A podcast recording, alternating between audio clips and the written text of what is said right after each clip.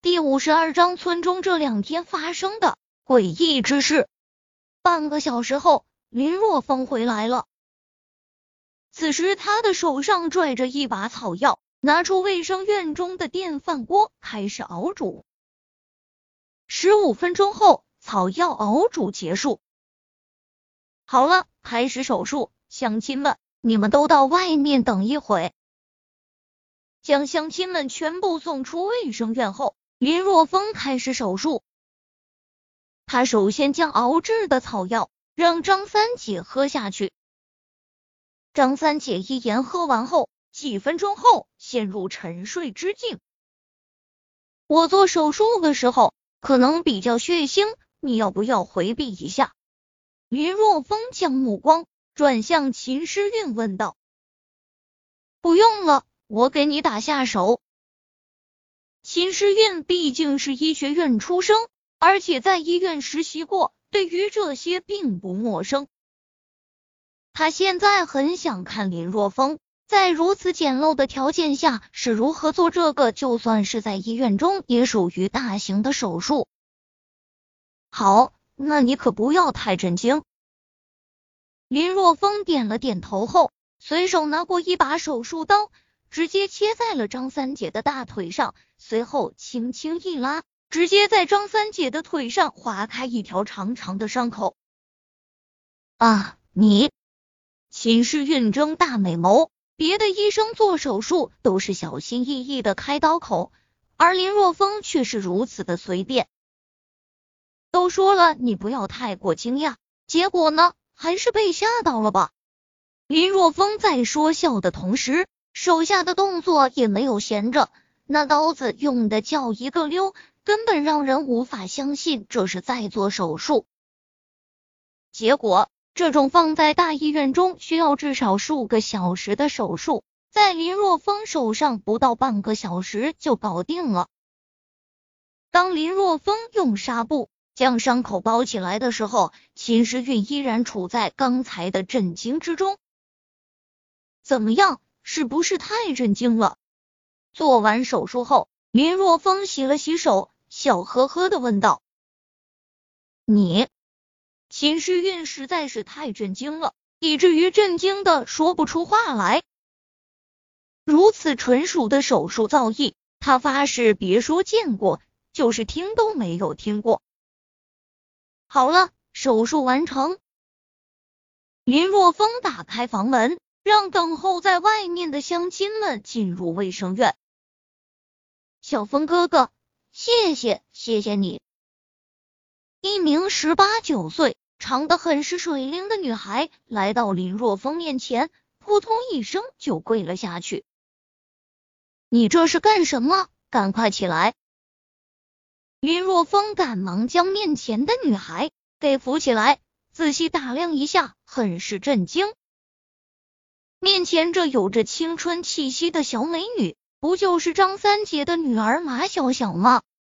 林若风记忆中的马小小又黑又瘦，穿着也是很不讲究，实在和现在站在自己面前的马小小挂不上钩。四年不见，竟然出落的这么水灵了，妥妥的美人胚子啊！果然应验了那句话：女大十八变。手术怎么样了？陈娟有些忐忑的问道。毕竟是他邀请张三姐一同去采摘茴香花的，所以他的心中有一种深深的负罪感。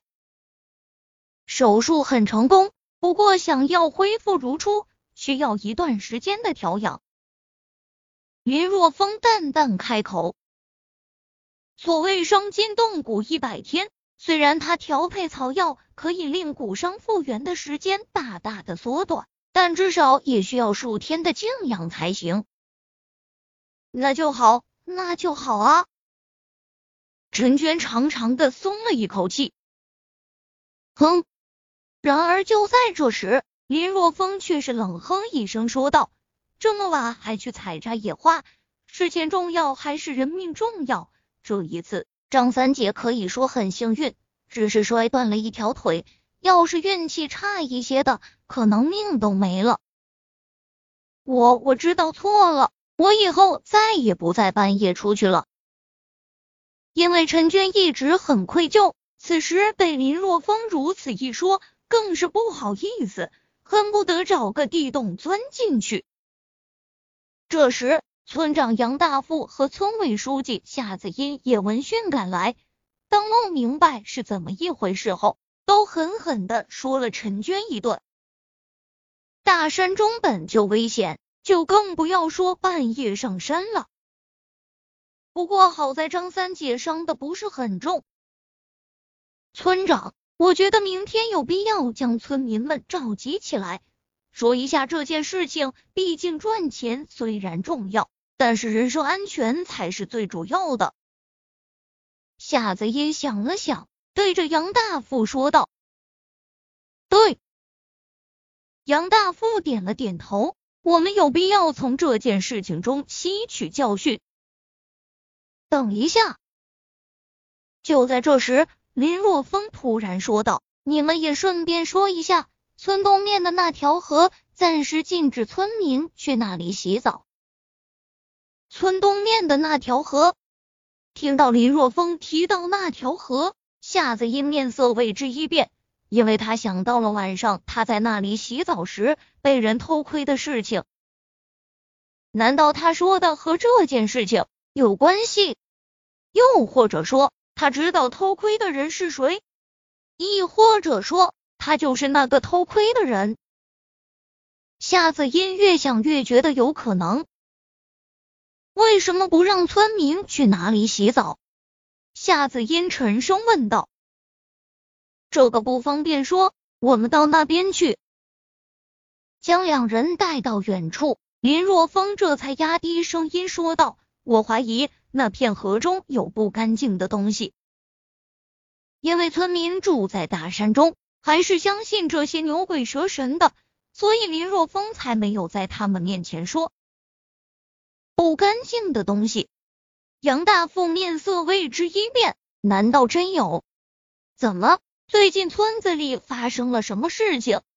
林若风眉毛一扬，问道：“的确是发生了一些。”诡异的事情，杨大富压低声音说道：“前两日你出去买药的那天，村西老王家的土狗在村东面的那条河里淹死了。你说这事情怪不怪？土狗的水性比人好多了，怎么会无缘无故的淹死？还有昨天，昨天村北的老李说，在那条河中突然间看到了一个穿着古代衣服的僵尸。”从水中飘出来，然后又沉入水中了。因为这事情，老李都被吓得生病了。黑夜中，杨大富又说的玄乎，林若风倒是没什么，但是江夏子音却是吓得不轻。特别是他晚上在那里洗澡时，被人给偷窥了。难道说偷窥他的不是人，而是那不知名的东西？否则的话。在水里游泳的速度怎么会那么快？想到这里，夏子音突然有一种毛骨悚然的感觉，身体不知不觉的就靠近了林若风。林若风正思考着杨大富口中的话呢，他觉得这些事情应该不会巧合，应该有联系。就在林若风思考之际，一个香喷喷的身体靠了过来。